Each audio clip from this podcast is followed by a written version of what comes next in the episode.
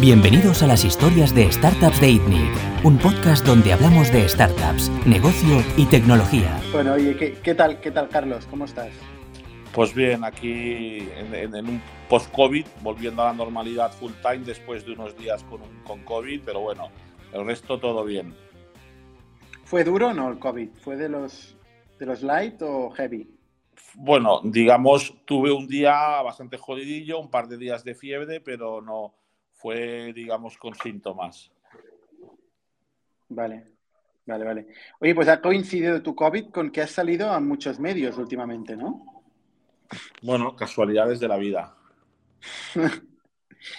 y, y, has salido, entre otras cosas, porque has hecho un poco una, previsión, ¿no? Un análisis de, la tendencia de las startups eh, en España y, y, has un poco hecho un ranking, ¿no? De cuáles crees que van a ser los siguientes unicorns, entre otras cosas, ¿no?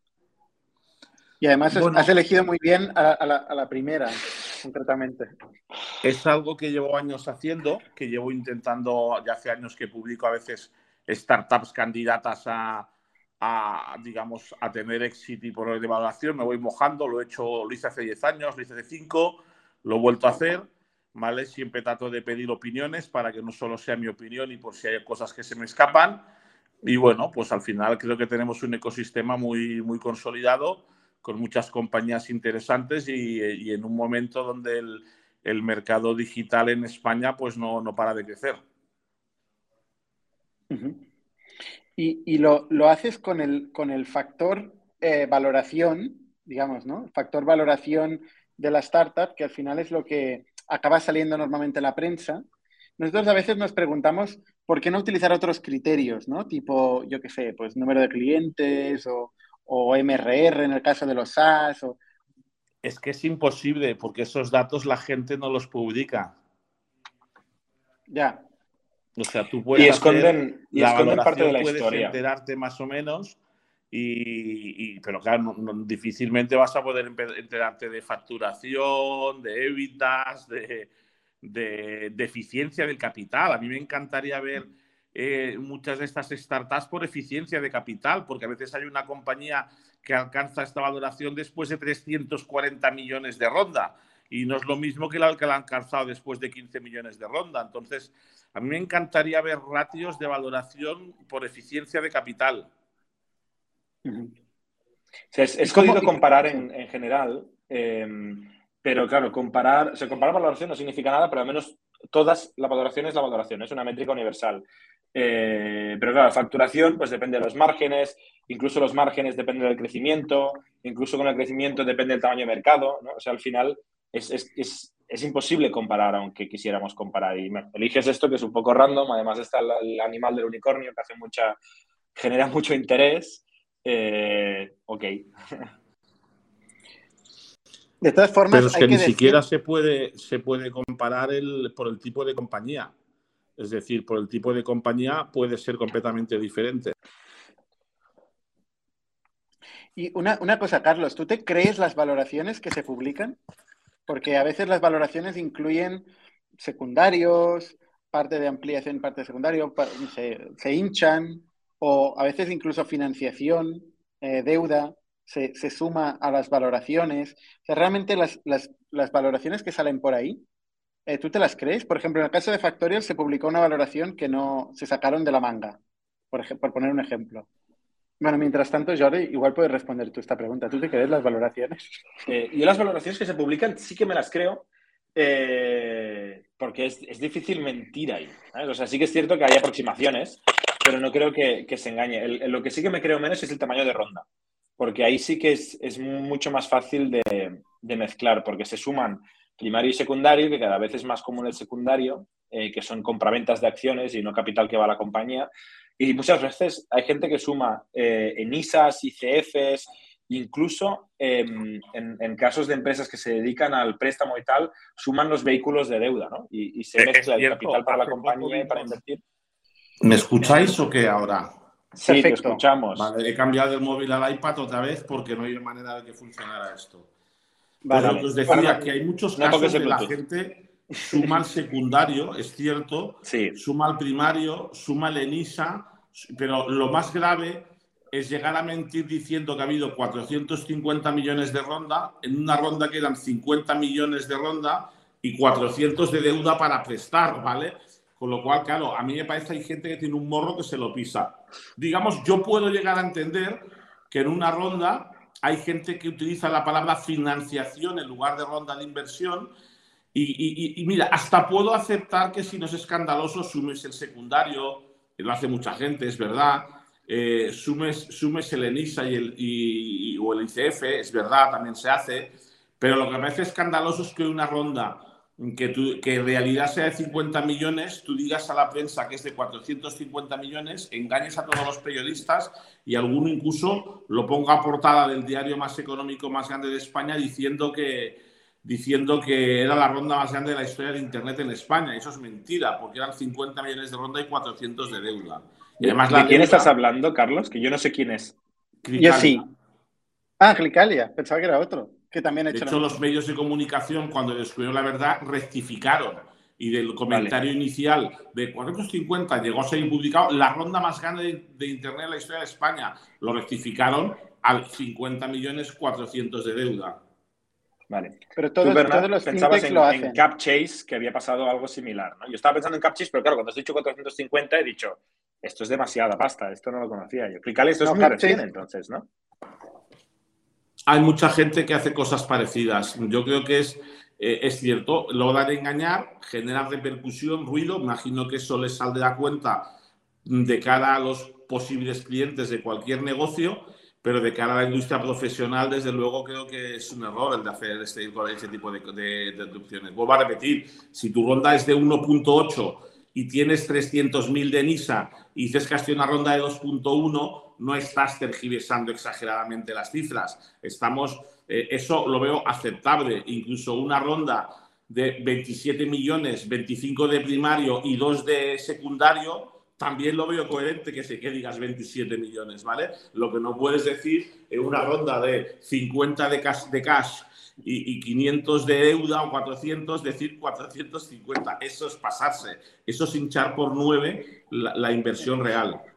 Es, el caso de CapChase, casualmente los mismos números, son 470 millones, pero por eso, me, por eso pensaba que era CapChase, ¿no?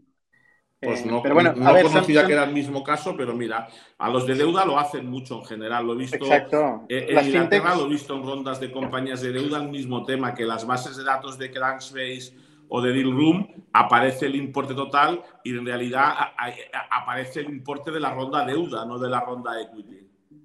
Ah, esto es de cara, de cara a hablar con la prensa, que bueno, da un poco igual, ¿no? Porque al final la prensa, pues bueno, lo que quiere normalmente el emprendedor es, un link, hay un clic, o sea, un, link que, que, hace ruido, que hace ruido. hace ruido.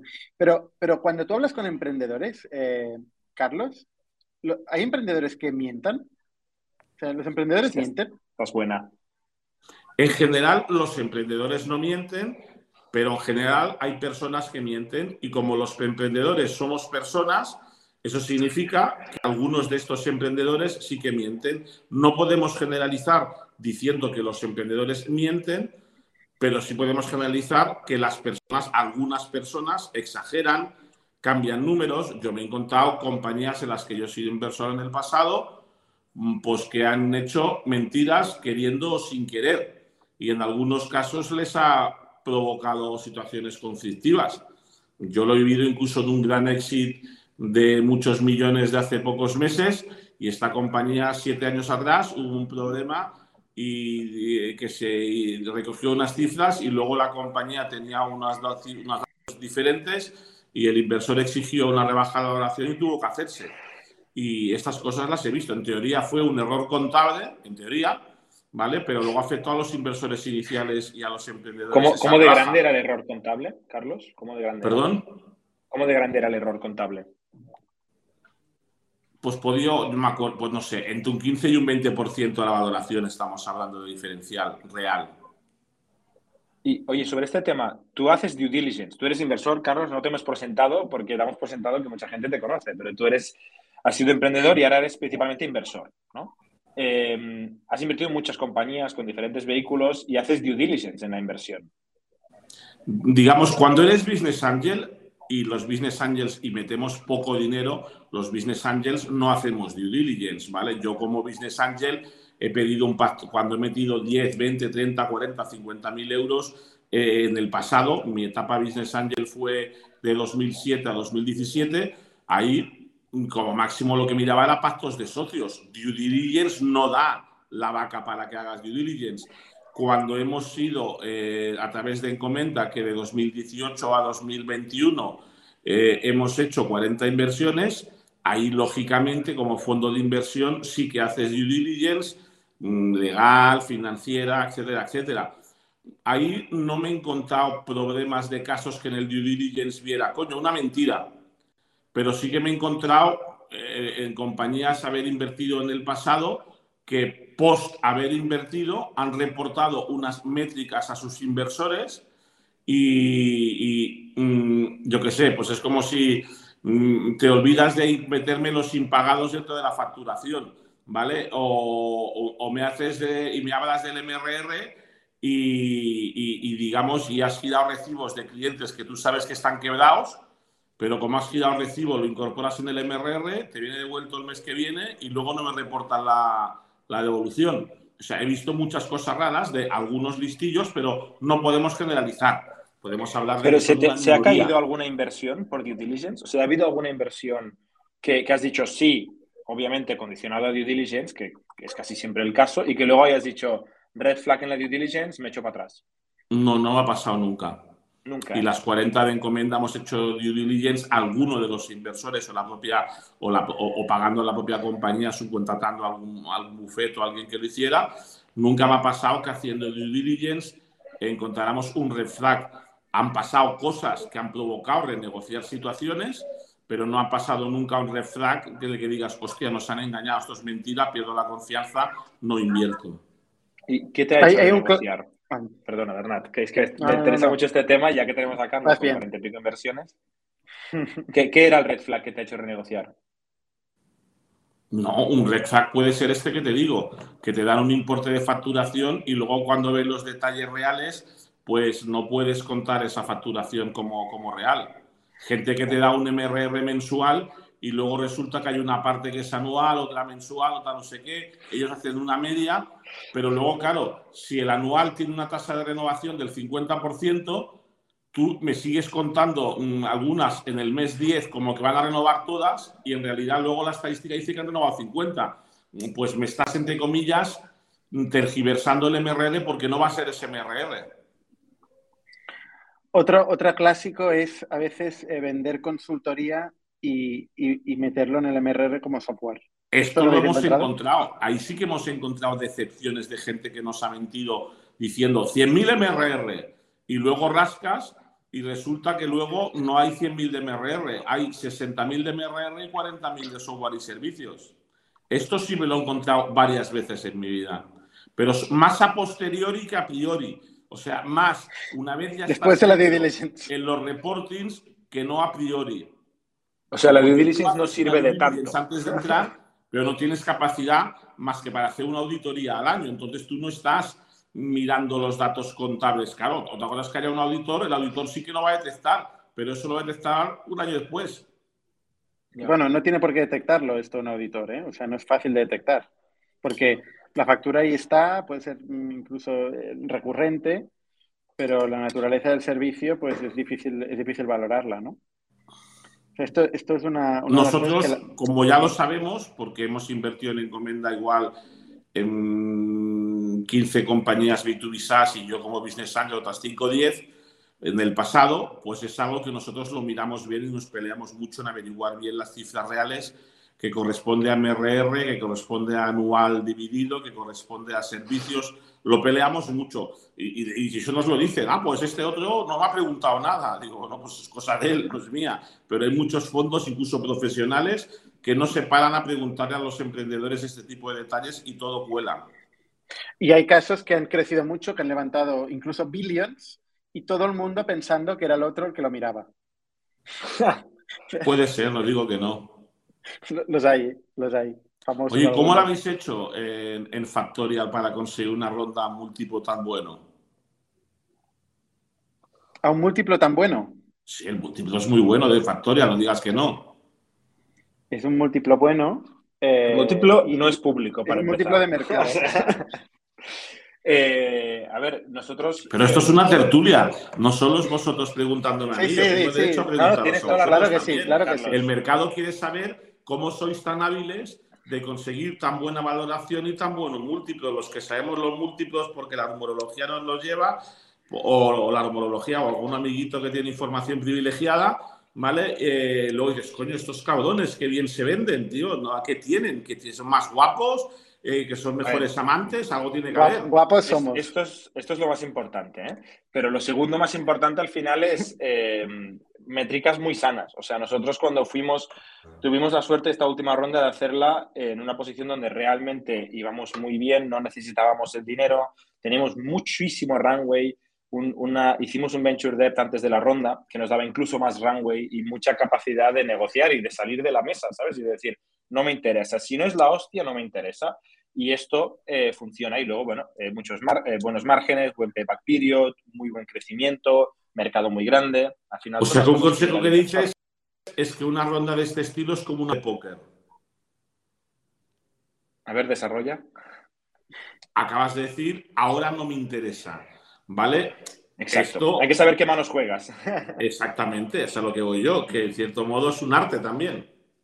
Totalmente. Sí, sí, hay, hay, hay de todo, ¿no? Hay, hay, hay, negocio, hay relaciones, hay arte eh, y hay mercado. Y nosotros hicimos una ronda, no en el mejor momento del mercado, pero uno de los mejores momentos del mercado en cuanto a múltiplos y en cuanto a, a capital. Y, también es una cosa que cuando yo leo noticias sobre Tiger me molesta un poco, y lo voy a explicar, eh, lo digo muchas veces, eh, que hay casos de inversores, Tiger uno de ellos, que son tan agresivos que en la primera reunión mandan un term sheet sin haber visto nada, ¿vale? Eh, y es cierto, yo he oído varias historias de rondas express brutales.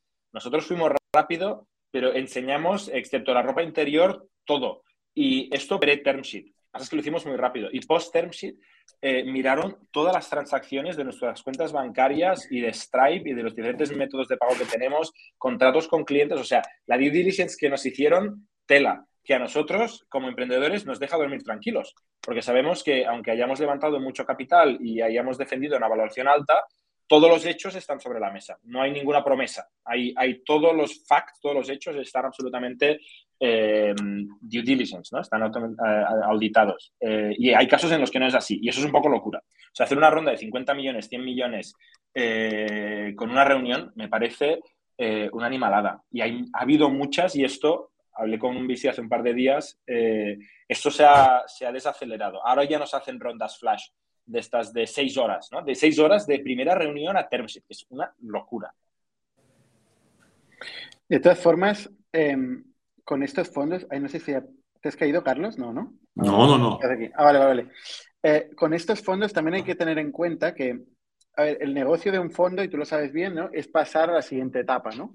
Entonces, tú esto vas, vas corriendo siguiente etapa, siguiente etapa, siguiente etapa, y al final acabas en los múltiplos de bolsa, ¿no? Y, eso, y, en fondos híbridos, como por ejemplo el caso de, el caso de Tiger Global, eh, aún lo tienen más claro, ¿no? Porque son especialistas en sacar compañías a bolsa, sacan más de 100 compañías cada año a bolsa, ¿no?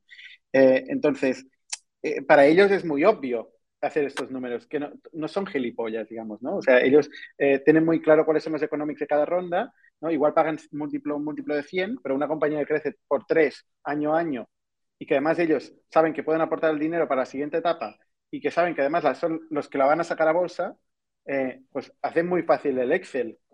¿no? Lo que pasa es que, ¿qué pasa? Cuando cambia la situación de mercado, la situación macro, como está pasando ahora, ¿no? que caen, caen dramáticamente los stocks tech. Entre un 40 y un 60% de ¿Eso corrige las valoraciones? no, sé si corrige las valoraciones, pero desde luego los fondos híbridos, estos fondos que tienen tanta capacidad y que conocen bien el, mercado público, eh, reciben una hostia importante, porque son también ellos los que tienen luego la exposición al mercado público. O sea, me estás anticipando que la siguiente ronda de Factorial no va a tener un múltiplo tan bueno. No. Decía que sí, pero quiero matizar. Lo que, lo que yo hablo, hablamos mucho con nuestros socios actuales y a veces con potenciales inversores de, futuro. Este es un tema que me interesa mucho por razones obvias. Y el, feedback que estoy recibiendo de los inversores growth que hacen series B, C, hasta IPO, es que el múltiplo se está manteniendo eh, hasta el 100, que era un múltiplo alto. Los múltiplos de 200 en arriba, esas locuras, esto sí que se ha enfriado y lo que está sufriendo es la empresa eh, vacía, ¿no? donde todo era promesa. O sea, si, si, era todo promesa y antes levantaba igualmente a unas valoraciones astronómicas, estas están sufriendo.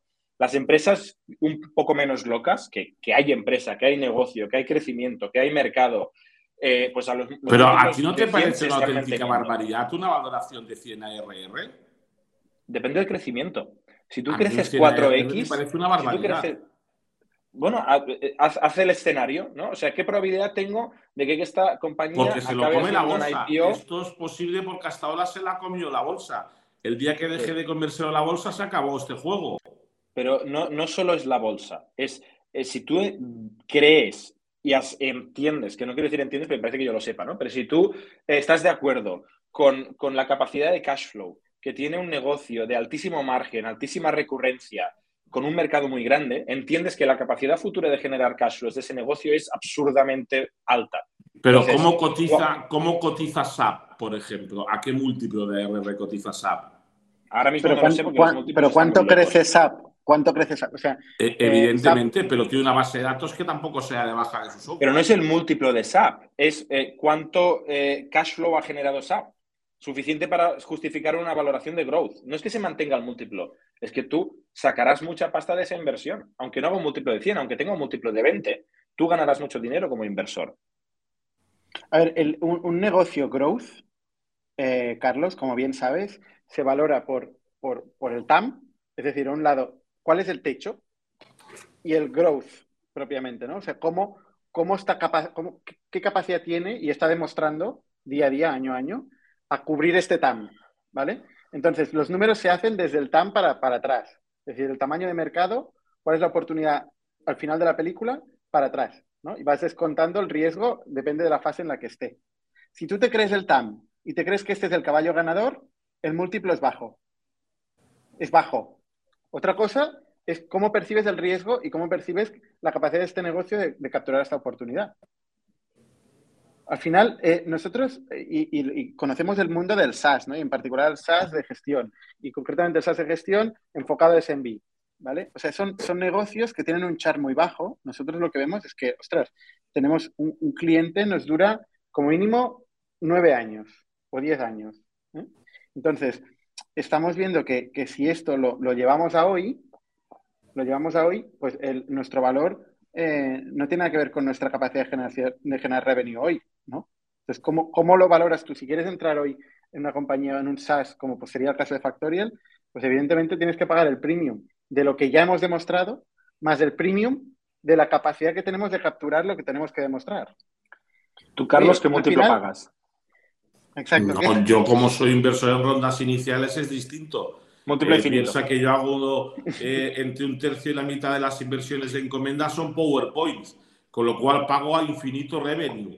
¿Vale? Porque claro, cuando tú te la juegas invirtiendo en un SaaS el día cero, como hace, como hice en Blueverse, por ponerte un ejemplo, que invertí en un PowerPoint, o muchos SaaS que yo invertí, yo que sé, Warfy, que invertí en un PowerPoint como Business Angel, pues eh, del pasado, pues al final, claro, cuando inviertes desde el inicio, como digo yo, el múltiplo es infinito, pagas la valoración que es capaz de venderte el, eh, el emprendedor.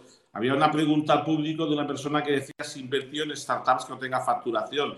La respuesta sí, sí he invertido en startups que no tengan facturación y lo sigo haciendo, pero evidentemente tiene que darme confianza el equipo. ¿Vale? Es decir, según qué tipo. Eh, me, dices, ¿invertirías en un e-commerce sin facturación? Respuesta no, nunca, ¿vale? Depende del tipo de negocio, sí que invertiría en un PowerPoint sin facturación si el equipo es muy bueno. ¿Y cuál es el límite? Porque en, en, early stage, clarísimo, múltiplo infinito pero luego en una, en una startup eh, Series A, Series B, te... Pero es que yo no invierto ahí.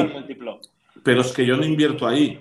Yo invierto en las... Yo soy un fondo SIT, encomiendas un fondo que invierte en etapas iniciales, ¿vale? Y, sí que tenemos compañías en nuestro portfolio que ha habido follow-ons entre las mejores entre 30 y 50 veces de múltiplo, que evidentemente está lejos de, de este 100, ¿vale? Pero sí que tenemos, pero también tenemos compañías de 10, 12, 15 veces RR y que tiene, eh, esa es la valoración actual y la que acepta el mercado, ya no yo, sino los que vienen después que yo, porque yo estoy desde antes.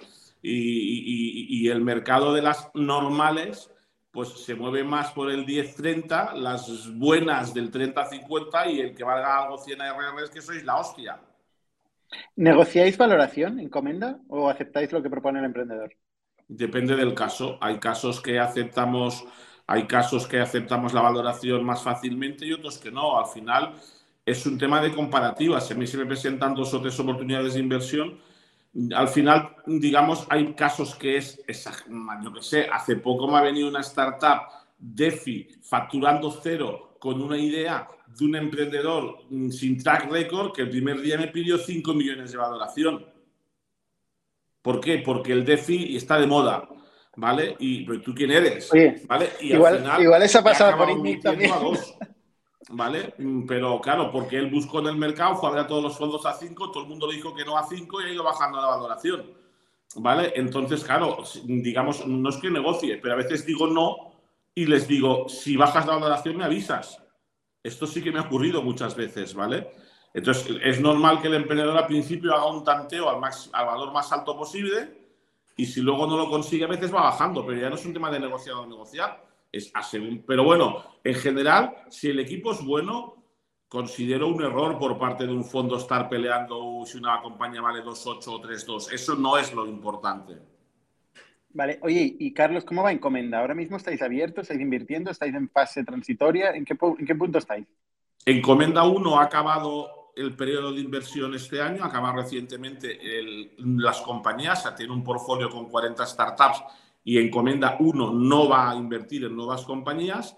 Nos queda dinero para hacer follow-ons en, la cartera que tenemos. Tenemos todavía un 20-25% de dinero pendiente de invertir. ¿Vale? Y ahora estamos con toda la parte eh, legal, documentación, preparando la documentación CNMV para el siguiente fondo Imagino que presentaremos en CNMV la documentación en, uno o dos meses y nuestra idea es que el siguiente fondo, pues durante el segundo trimestre de este año ya pueda empezar a invertir. Entonces, en el fondo de encomendados, pues ya será un fondo de más de 50 millones de euros, empezando en SIT, pero será un fondo multi-stage, donde haremos iniciando en SIT, pero acompañando un poco más a las mejores compañías de nuestro portfolio. Y, y un fondo multi-stage que no solo era SIT, que nos reservamos pues como un 20-25% del dinero para hacer otro tipo de operaciones, oportunidades, que puede ser una A, una B, un secundario, lo que sea.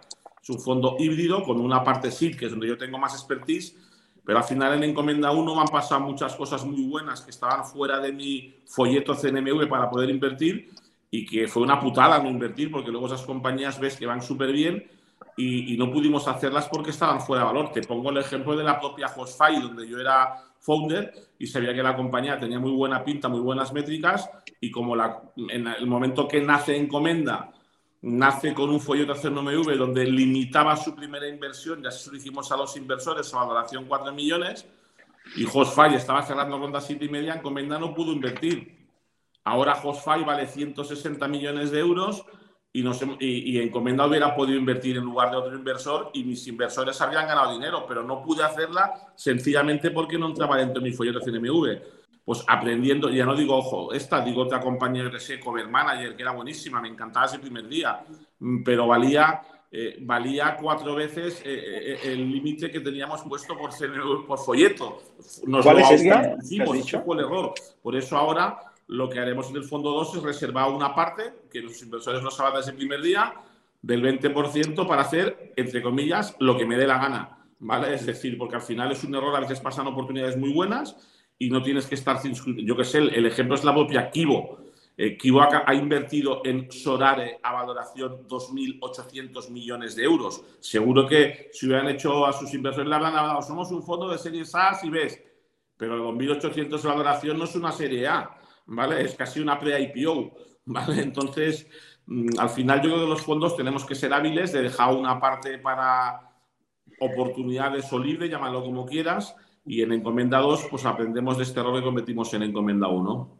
Oye, Carlos, explica un poco qué es eso del folleto, que vas diciendo lo del folleto, pero yo creo que nuestra audiencia no entiende eso. Ni la CNMV, mucha gente no sé si sabe. La CNMV es el organismo que vela por los intereses de todas las personas que invierten en los fondos y que en teoría vela por, los por, por temas bancarios y por temas financieros en España. Y todos los fondos que estamos, eh, que estamos regulados, los fondos serios profesionales, los que conocemos, sea ya Nauta eh, Bonsai, Encomenda, etcétera, etcétera, somos fondos regulados ¿Quién lo regula? Lo regula la CNMV, que es un organismo ¿vale? que, es el que, el que Comisión Nacional del Mercado de Valores. Entonces, cuando un fondo se nace, tú presentas una documentación donde dices las reglas de juego y tú adviertes a tus inversores que vas a invertir ese dinero en base a unas reglas de juego. Entonces, pues sencillamente, como yo hicimos unas reglas de juego en Encomenda 1, pues demasiado restrictivas y en Encomenda 2 pues lo hacemos un poco más abierto, aprendiendo de errores. Pero Encomenda 1, como me preguntabas, va muy bien, tiene una tasa de mortandad bajísima, ¿vale? Para un fondo que invirtió primera vez en 2017, estamos en 2022, pues de 40 mm, llevamos tres muertas, ¿vale?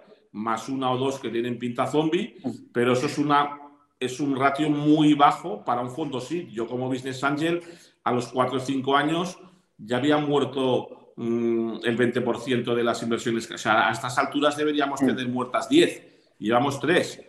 Entonces, en ese aspecto tenemos una clase media, tenemos una compañía muy buena como Kobe, ¿vale? En el portfolio tenemos otras compañías bastante buenas, pues como, como Lambot, como Goin, como Campao, como Checking, o sea, como Remití, o sea, tenemos compañías muy interesantes en, en el portfolio, me dejo unas cuantas buenas, porque realmente es que tenemos, tú me haces apostar ahora cuatro años después quiénes van a ser las cinco mejores compañías del portfolio y es que posiblemente me equivocaré en dos, tres de mis apuestas de las que de aquí tres, cuatro años cuando acabe el fondo acabarán siendo las buenas. Tenemos una clase media muy alta, muy buena dentro, dentro del fondo. Entonces, en ese aspecto estamos contentos, vamos bien, ¿vale? Nuestros inversores están contentos y ahora pues a preparar el fundraising que es ahora estoy en momentos y la audiencia que me, da que la audiencia de ser más emprendedores que inversores, hubiera algún inversor que quiera contactar conmigo, pues que me contacte por LinkedIn o tú mismo, Bernard y Jordi, que tenéis ya buenos,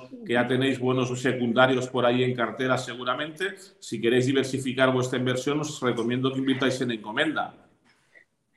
Y, para, entenderlo, en esta segunda segundo fondo, el folleto, eh, lo que dice es que en un 20% puedes hacer lo que quieras lo que digo es que un 20% serán oportunidades y definimos oportunidades como compañías que estarán fuera del objetivo principal del fondo, que es empezar invirtiendo en sí y acompañando hasta, hasta una serie A o B a las mejores, ¿vale? Significa que podremos, en vez de empezar en SID, que es lo que va a ser el 80% del fondo, en algunos casos veo una compañía muy buena, pues no sé, me hubiera podido sumar a la última ronda de Factorial y meter un millón o dos si me creo la compañía, por ponerte un ejemplo que el mercado pueda entender. Un fondo sí no hubiera invertido nunca en la última ronda de Factorial.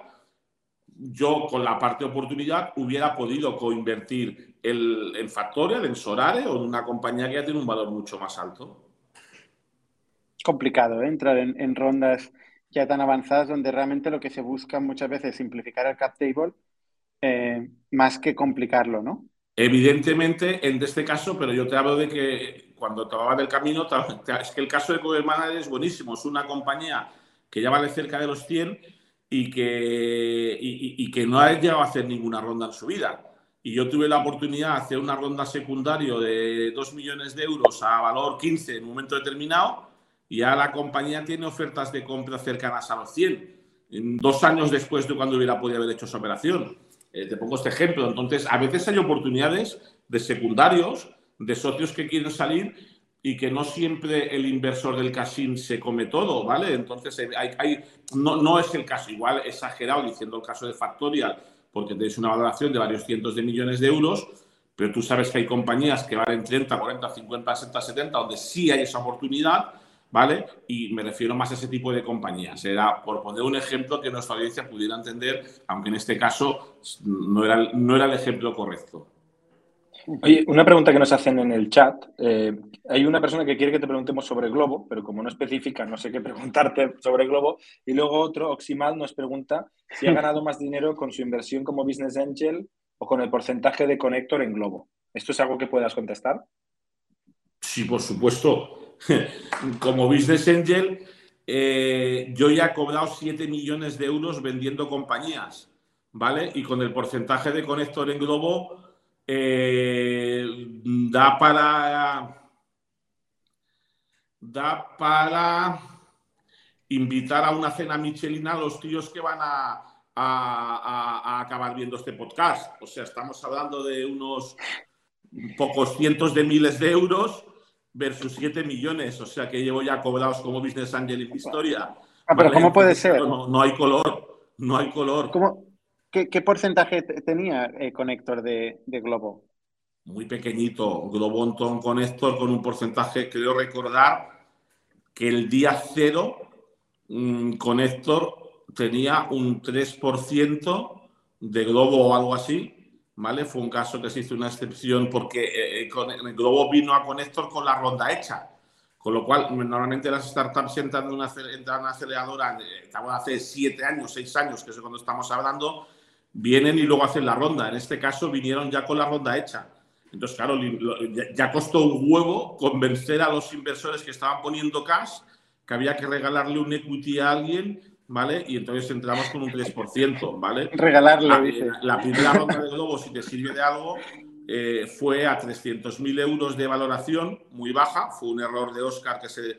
Yo, yo llegué al final, yo fui prácticamente de los últimos que metió dinero en la ronda, en esa primera ronda pero yo creo que en el camino a Oscar ha habido... ¿Tú con Héctor o tú, o tú, Carlos?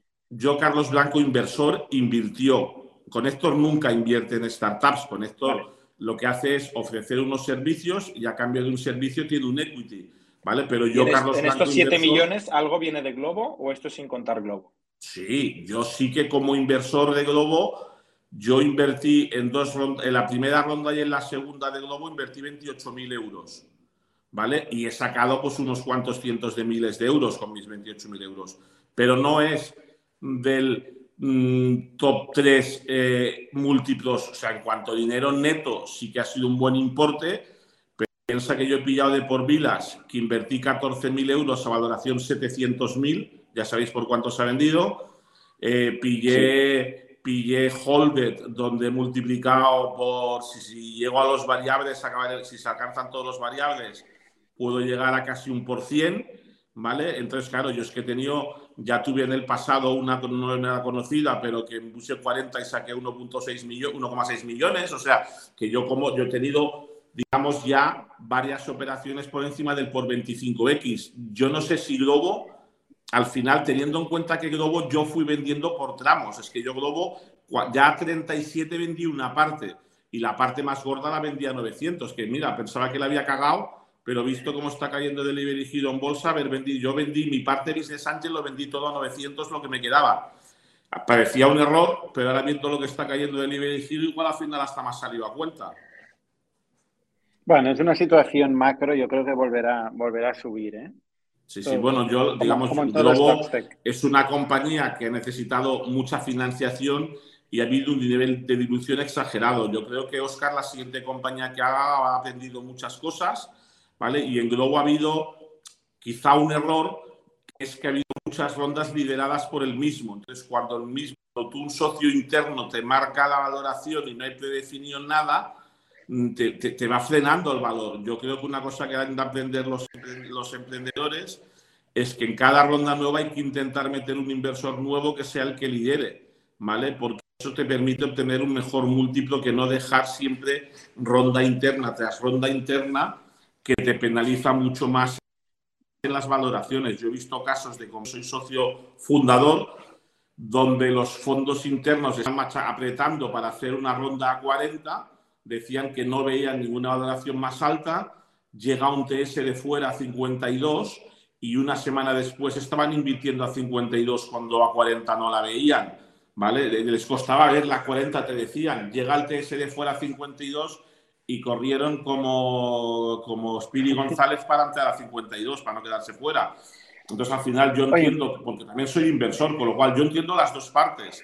Entiendo a los inversores que con gorro inversor tratamos de, mm, yo que sé, ahora mismo hay una compañía muy conocida que está en mi lista de 20 candidatos a unicornio, que está cerrando una ronda muy buena, ¿vale? Y, y, es una ronda interna que ha promovido uno de los inversores líderes muy hábilmente. Pero claro, le ha conseguido una valoración muy buena para lo que yo intuyo que va a valer esa realidad. Pero al final el emprendedor, por comodidad, ha optado por hacer ronda interna, ¿vale? Tener 8 milloncitos más, ¿vale? Cuando seguro que se hubiera dedicado más tiempo, le hubiera buscado el líder fuera, los internos habrían acabado adaptándose al valor del líder. Al final el emprendedor tú lo sabes, Jordi eh, y, Bernat, eh, el día a día te come y dedicar mucho tiempo a las rondas te jode. Entonces, muchas veces dedicar mucho tiempo a la ronda puede despistarte del negocio. Entonces, hay emprendedores que, Y me parece correcto que el emprendedor diga, oye, mira, sí, ya sé que si me lo ocurro, mm, encontraré en vez de valor, bueno, invento, ¿eh? 45, valor 56. Pero hay casos donde el emprendedor no tiene. En el caso de las startups de núcleo, como tenemos un equipo de manejo propio muy bueno, liderado por R. Sánchez, es algo que ayuda los emprendedores de núcleo, pues eh, eh, Ernest ayuda al ver y ayudamos a, mm. hacer esta parte de manejo de rondas. Pero claro, hay muchos emprendedores que no tienen su equipo socios que sepan gestionar M&A y, y acaban aceptando valores más bajos o directamente no tienen tiempo para dedicarse. Sí, una cosa que nosotros recomendamos mucho a los emprendedores, eh, porque, bueno, al menos recomendamos porque es nuestra experiencia, ¿eh? es repartir los roles. Eh, normalmente en estos, en estos procesos, como hay que dedicar tiempo, pues es, es, importante que hay más de un fundador, que uno se dedique igual a, afuera y el otro adentro, ¿no? Pero lo que no puedes dejar es ni el dentro ni el fuera. Pero esto en compañías que sois dos tíos muy buenos, es factible pero tú sabes que nos encontramos más compañías del uno muy bueno y un equipo de dos, tres co-founders no tan buenos, aunque sean buenos. En vuestro caso, a lo mejor era factible. Podemos poner el ejemplo de Privalia como otro caso brutal del emprendedor interno espectacular como J. Villanueva y el emprendedor externo como Lucas Carné eh, eh, o, Horacio, Horacio pero, Pero al final, Carlos. Entonces, cuando hay dos muy buenos es fácil hacer no todo el mundo hay dos cracks en una misma compañía. El tema de cracks y tal es un poco complicado de definir. Lo que está claro es que cuando empiezan los emprendedores no saben de nada, eh, ¿no? Están, empezando, pero luego van a aprender un poco de todo. Y igual lo que a veces no se dedica suficiente tiempo es aprender sobre fundraising, que es una parte, una pata importante que tiene mucho a ver con el futuro de la compañía, de todo se puede aprender, ¿eh? De todo se puede aprender. Oye, nos estamos quedando sin tiempo. Eh, tenemos preguntas, un montón de preguntas, y yo quería preguntarte sobre el panorama emprendedor barra ley emprendedores, como experto que siempre sales en, los medios para hablar del tema, pues ya que hoy sales aquí en, la tertulia, cuéntanos cómo ves el panorama en España, tanto desde un punto de vista político de la nueva ley de emprendedores eh, y en general la situación económica. Bueno, yo lo que veo es que España hemos dado un salto cualitativo brutal en 2021. Eh, hasta 2020 estábamos 5 o 6 años de calaje con respecto a Francia y ahora mismo nos hemos situado con las rondas del año pasado a, a cuatro años de Francia. ¿Vale? Es decir, sido un año donde hemos, llevábamos como 4 o 5 años seguidos haciendo lo mismo que Francia con el delay año a año y de golpe este año hemos reducido, hemos recortado un año de este delay que llevamos cuatro o cinco años seguidos por tamaño total inversión mercado startups venture capital en España. Llevamos como cuatro o cinco años seguidos clavando Francia cinco años o seis atrás y acabamos de clavar Francia cuatro años atrás. Con lo cual, eso denota, y Francia no es que vaya mal, van bien, porque han hecho creo que 12 millones de inversión y yo de nosotros cuatro. ¿Vale? Entonces, en ese aspecto, España tiene la suerte de tener Barcelona muy bien como siempre y Madrid se ha puesto las pilas. Madrid ha crecido un montón en el tema startups, lo están haciendo muy bien, ¿vale? Y Barcelona y Madrid son, España es el único país que tiene, junto con Alemania, dos ciudades en el top 12 startups emprendimiento Europa.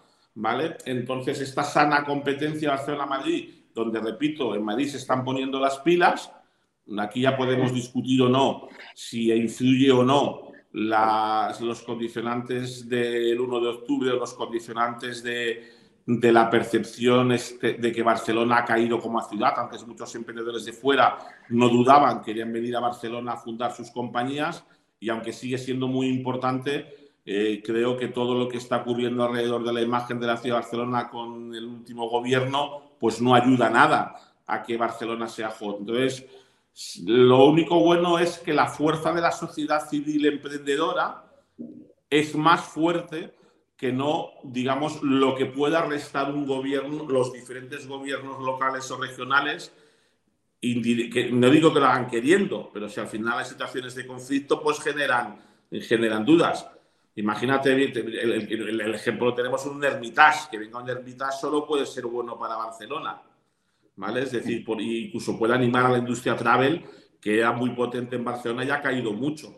Pues al final hay cosas que pasan que pueden provocar que algo mejore o empeore, pero yo creo que lo bueno es que tenemos unos emprendedores muy buenos, cada vez hay más fondos que lo están haciendo bien, están Autas, están Berready, está Sea Rocket, están Comenda, Sabadell apoyando mucho a emprendedores. Entonces, bueno, pues tenemos un los emprendedores, cada vez hay más second time entrepreneurs de personas que han emprendido antes Tú debes ser, Factorial debe ser tu tercera, cuarta, quinta SL que montas. No tengo ni idea, Bernardo, tú lo sabes mejor que yo. ¿Vale? Entonces, al final, los que hemos hecho eso antes, vamos aprendiendo progresivamente. Oye, pues muy interesante. Una pena que no hayamos podido tener más tiempo, porque al principio no, no, chutaba. Pero, pero, siempre lo cortáis a la hora, no sois porque yo veo que en teoría llevamos 48 minutos. Tendrías que dejar hacer 5 o 10 minutos más para responder alguna pregunta. ¿Sabes qué pasa, Carlos? Que tenemos que, bajar, Jordi y yo, eh, a la planta de abajo porque tenemos emprendedores, como todos los jueves, que vienen a pichar sus proyectos, ¿vale? Vale. Eh, que estás invitado, estás invitado si quieres. Lo sé, lo sé, pero dijiste, pero no podía. Pues otro, cuando quieras. Vienen, vienen varias gente, no sé, al final acabamos siendo unas 80 personas o así, y luego están los ciento y pico que están en streaming, eh, y pues los emprendedores explican sus proyectos y en algunas, en algunas ocasiones invertimos, pero generalmente damos feedback o discutimos un poco de su modelo de negocio y su oportunidad. yo lo que sí quiero decir, eh, Bernard, es a estas tres o cuatro personas que han hecho preguntas no respondidas, como la de Amazon, la de blockchain, la de Metasoccer, que si me las hacen públicamente en Twitter poniendo arroba Carlos Blanco y ponen un hashtag tertuliasignic o lo que digáis vosotros de hashtag, estaré encantado de responderles por Twitter a esas preguntas. No sé si te parece bien que quien quiera preguntar esto lo haga con el hashtag tertuliasignic arroba Carlos Blanco, hacen la pregunta y yo no tengo ningún problema en responder por escrito. Me parece perfecto y además te vamos a fichar como community manager. Quiero decir, haces mejor el social media que nosotros, Carlos, para, mm, Digamos, lo del hashtag, tío, eh, esos que sois muy jóvenes y no tenéis hijos. O deben ser muy pequeños si tenéis hijos. Jordi, Jordi, Jordi sí es padre. Oye, muchas gracias, Carlos. Estamos en contacto y haremos más tertulias. Un placer compartir con vosotros. Chao. Buenas tardes, gracias y gracias a todos por somos un ecosistema de startups tech de Barcelona, creadores de Camalún, Kipu y Factorial, entre otras. Ofrecemos más de 5.000 metros cuadrados de coworking a startups y organizamos eventos diarios para discutir negocio y tecnología hasta la saciedad. Desde ITNIC Fund invertimos en equipos con capacidad de construir grandes productos y negocios. ¡Te esperamos!